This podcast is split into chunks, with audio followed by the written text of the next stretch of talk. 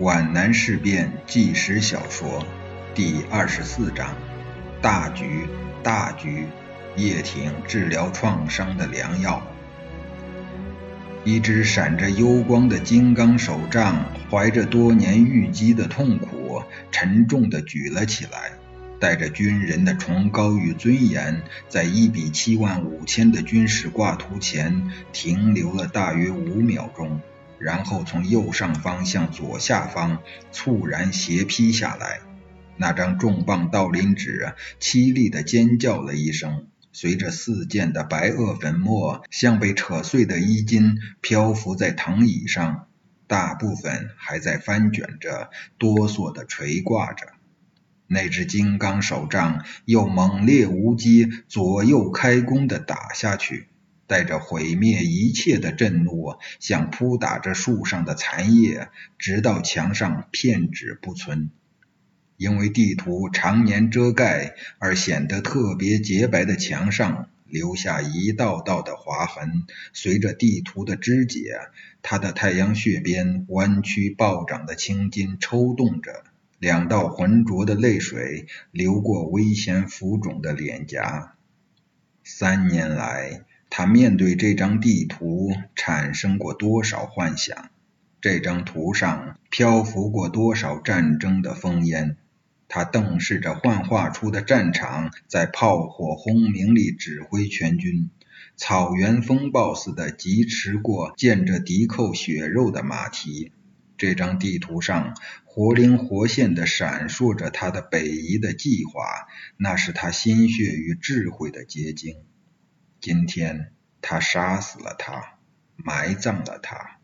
郑东升端着一茶缸盐开水，震惊地站在房门口，望着军长石化了的宽厚背影。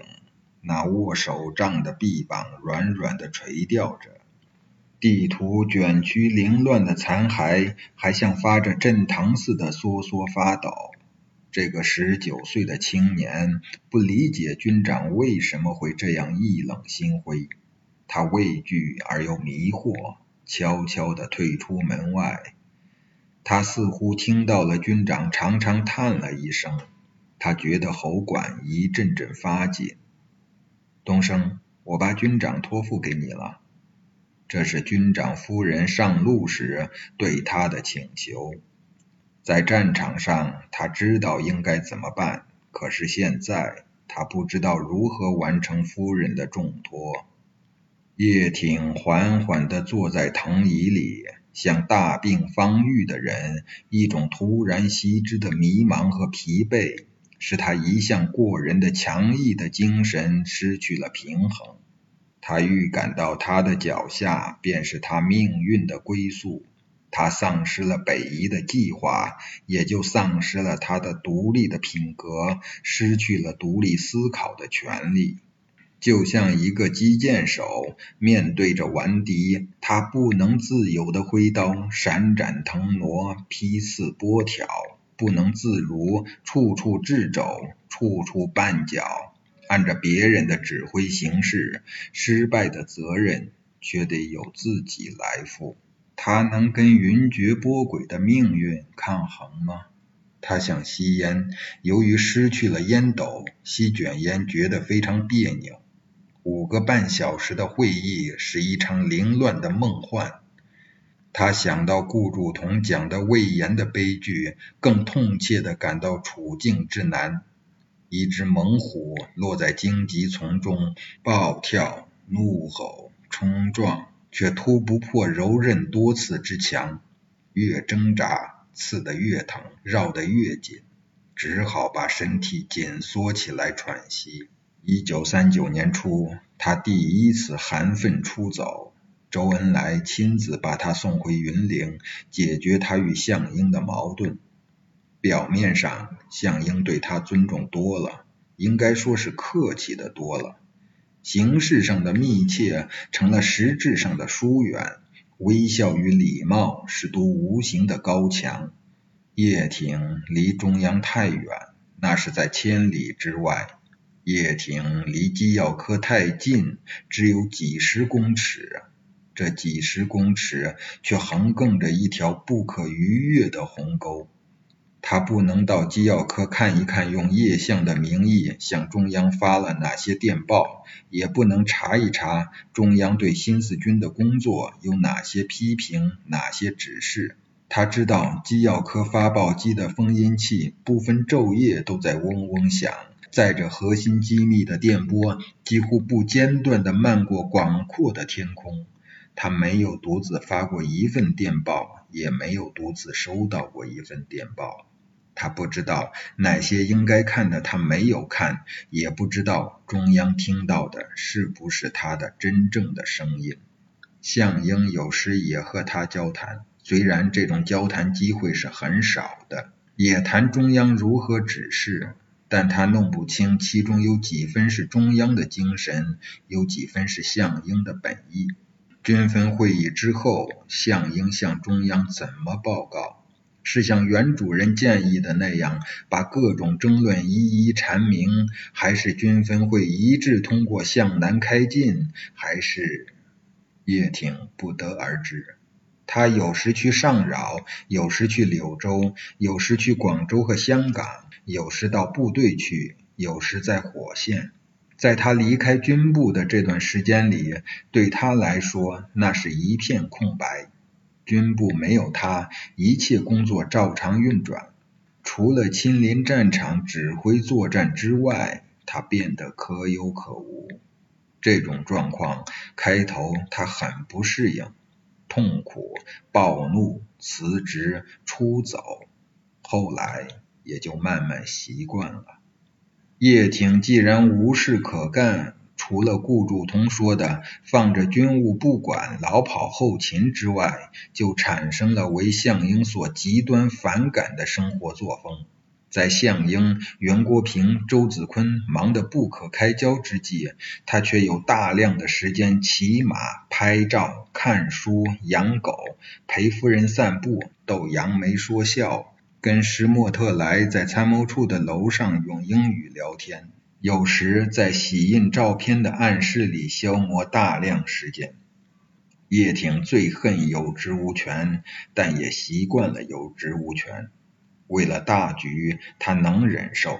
可是一个人感到被蒙在鼓里，被人欺瞒，被人捉弄，以他的名义进行他所反对的事情，也能忍受吗？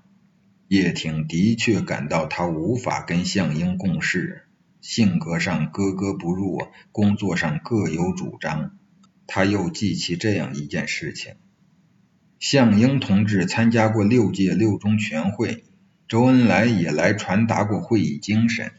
可是事过七个月之后，在一九三九年十月三十一日召开的军职积极分子会议上，项英做了个中共六中全会的总结和精神的报告。说党的总方针就是坚持统一战线，坚持统一，坚持抗战。他说，十五个月的证明必须以新的组织方式和工作方法，才能适合新的政治任务。他所解释的新的工作方法和新的政治任务，都严重的违背六中全会的基本精神。叶挺鄙视项英。但同时，他也感到项英在鄙视他。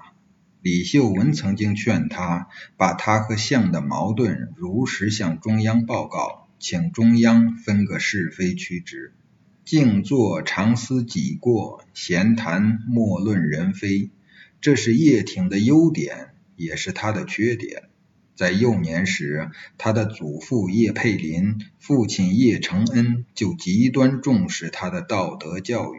模范教材就是一本崔氏家传座右铭，基本教义就是修论人之短，莫夸己之长；施恩不忘报，受贿慎勿忘；隐心而后动，谤义庸和商；虚荣不足目，古戒勿违抗。这种幼年教诲，有如刻字在石，终身不忘。生活把叶挺推进极端的矛盾之中，他极力不看项英之短，也不看自身的长处。灵魂却在感情的磨盘研磨中含冤叫屈。他的悠闲，他的骑马打猎、拍照玩狗，正是有职无权逼出来的。正像他出国脱党，也是别人的错误逼出来的。而后，这错误反而落在自己头上。向谁诉说？别人在扭曲他，他自己也在扭曲自己。军长，你……周子坤一脸病容，来请他去主持司令部的工作会议。映入眼帘的景象使他悚然一惊，随之产生出一种难言的焦急和悲凉。子坤，我去主持会议，使大家都很为难。我对一个本不同意的决定。怎么研究执行？你也知道我的脾气。我一旦提出自己的主张，你们是执行还是不执行？周子坤默默无言。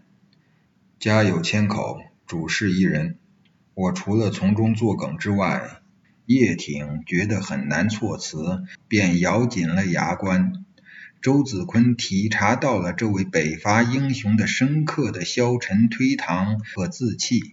这种情绪与全军即将开进的大局极不协调。军长，我们开完了会再向您报告吧。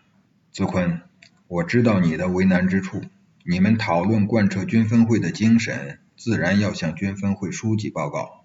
子坤，你要我指示，我就指示吧。参谋部讨论的主旨，一句话，一切立足于打。叶挺语气平缓，听起来却是异常的凝重森严。我完全拥护军长的指示。周子坤说的热烈而又真诚。那好，我准备到二纵队去，他们是中央纵队，我要去检查一下他们的战斗准备。在周子坤起身告辞时，叶挺忽然说：“你叫林志超同志来一下。”